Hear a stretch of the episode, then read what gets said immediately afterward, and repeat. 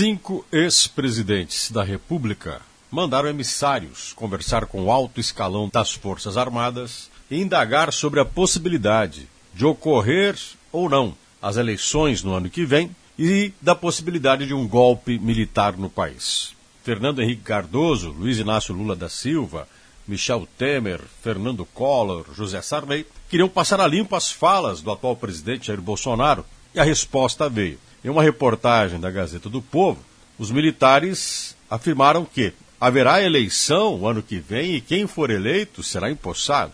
E sobre um golpe militar, a resposta foi enfática: não, não vai ter golpe. As Forças Armadas não vão se insubordinar ou trair a Constituição.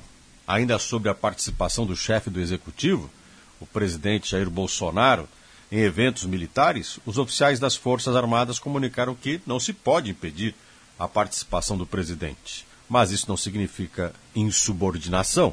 Logo, se os militares cumprirem o que falaram, o presidente acaba caindo em descrédito e a sua fala em relação a estes temas, eleição e golpe, ficam inconfiáveis. Que bom! Se o presidente Jair Bolsonaro quiser se manter no poder, será pelo voto e não de outra forma. Viva a democracia!